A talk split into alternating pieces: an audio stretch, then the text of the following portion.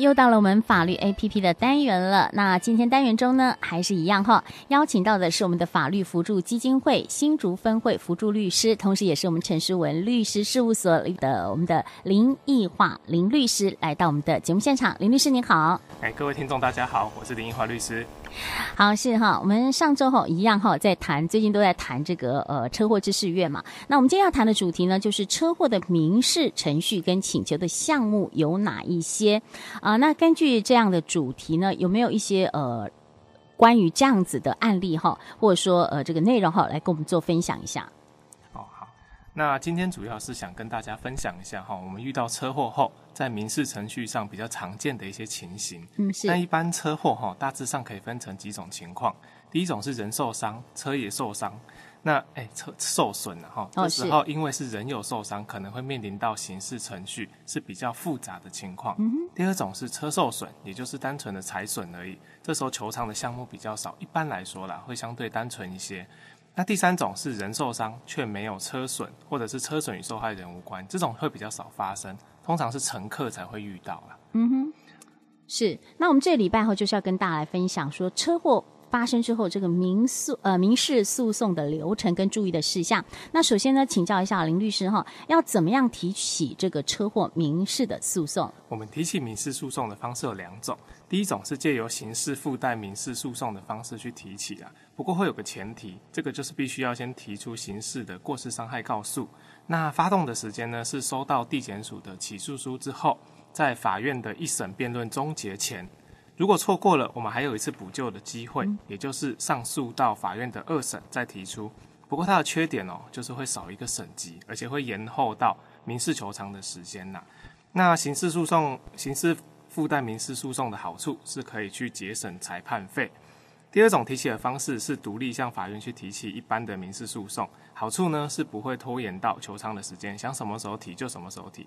坏处则是需要先带垫裁判费，不过不用担心，裁判费最终也可以一并去跟加害人请求。是，好，那我们这个民事的请求项目哈，可不可以给我们听众朋友们来分析一下？哦，求偿的项目方面哈，我们一般也可以把它大致分为人伤跟车损。人伤的项目会比较多一点。第一种哈是我们的医疗费用，这边是看医院的单据去实支实付，不过要跟车祸有关才可以。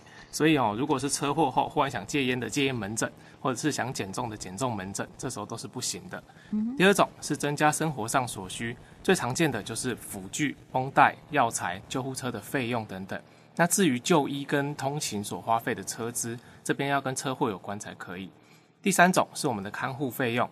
这边一定要注意的就是说，一定要医生啊有开立移专人照顾几日的医嘱才可以。我们会把它分成半天或全天的情况。嗯。那第四种是我们的工作薪资损失，也就是医生啊要有开立移在家休养几日的医嘱。所以如果是自行请假在家休养，这时候就没办法去请求喽。第五种是劳动能力减损，这种情况是比较严重的，也就是因为车祸而导致有失能的状况。至于失能的比例，则是要经过各大医院的鉴定才可以去知道的。第六种是精神慰抚金，这个是最难去决定金额的部分呐、啊，因为我们通常都是个案去进行衡量。那最后还有车损的部分，车损的部分会比较单纯，一般来说就是直接修复的费用啊，材料的部分会有折旧的问题，不过工资是不折旧的哈。另外车、嗯、新车啊，因为产值比较高，可能还会有交易价值的贬损。是。好，那我们知道这个呃，有时候发生车祸之后哈，那可能呃，我们呃也需要人家照顾。那有些人可以请呃去请这个看护啦。那如果啊、呃、没有请看护，我是自己家里人去照顾，就是亲人在帮忙照顾，那可不可以跟对方请求这个看护的费用？是我们一般在那个医院的看护哈，半天的价格大概是一千四百元左右啦，全天约是两千五百元。所以如果天数一多，会是一笔不小的负担。那如果亲人可以帮忙照顾。我们大概都是会委由亲人去协助了，所以这时候如果因为亲人的照顾，反而却可以让加害人去减免这部分的支出，这时候是相当不公平的。嗯哼，因为亲人在照顾的过程中也是有付出相当的劳力，所以我们都是肯认他可以依照职业看护的行情去进行求偿的。嗯哼，好，另外哈会发生一种问题，就是说，如果说是这个呃上班途中啦发生事故了哈，那呃是不是只要有请假，好就可以去请求这个薪资的损失？好，那我们前面有提到哈，如果有需要在家休养，这时候通常会参考医生的诊断证明呐。Uh -huh. 那不过如果我们提前呐可能是请医生一在家休养一个礼拜，但是我们三天就回去上班了，这时候属于提前回去上班的情形。嗯、这时候因为就有薪资的收入了，没有损害，就不能再去请求喽。嗯、另外就是，如果我们确实是有请假，不过有些假别比较特别，比如说工伤假或病假。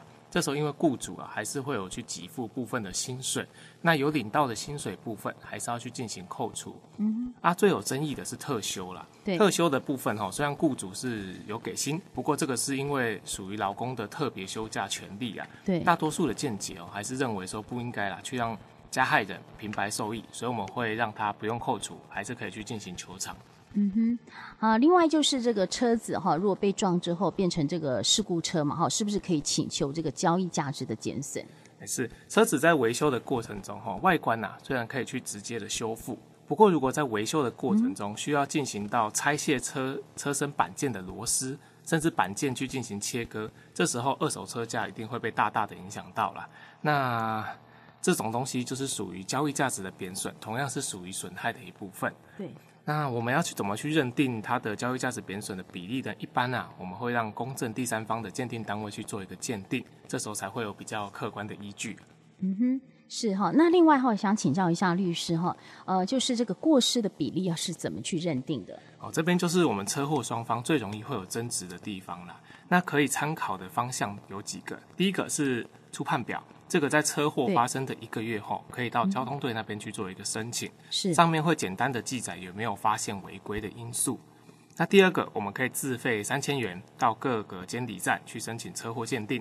不过，如果已经进到刑事诉讼程序，比如说已经提告了，这时候就没办法去自费鉴定了哈，只能去请检察官或法官帮忙送。是。那如果对于结果不满意，我们可以再进行复议，或甚至是请学术单位去做一个鉴定。那在车祸鉴定报告书上会有三种可能的记载，第一种就是主因跟次因，我们照责比例认定上通常认定是七三；第二种是同为肇事因素，我们会认为肇责是五比五；第三种是全部肇事原因，肇责就是全部跟零了啦。对。不过这时候可能还是要看一下我们一些其他的违规情况去做调整。法院啊，不见得会完全照实认定，也一并分享给大家。嗯，是哈。那我们今天谈的这个车祸的民事程序跟请求的项目啊，关于今天的主题呢，我们的律师有没有其他需要再跟听众朋友们来做补充的呢？啊，那如果民众有遇到任何的法律问题，我们都可以就近向各地的法服基金会去申请辅助律师或者是法律咨询。那新竹分会的预约电话是零三五二五九八八二。那会址是新竹县竹北市县政二路一百零五号。好，是当然，我们听众朋友们呢，如果对我们今天的主题内容有任何疑问，也欢迎利用啊我们新竹分台简讯快一通零九三四零一一六五二，或是直接上新竹分台的 FB 来做留言，我们会将你的留言转达给律师，请律师来回答。今天再一次谢谢我们的林律师，谢谢您。谢谢主持人及各位听众朋友的收听。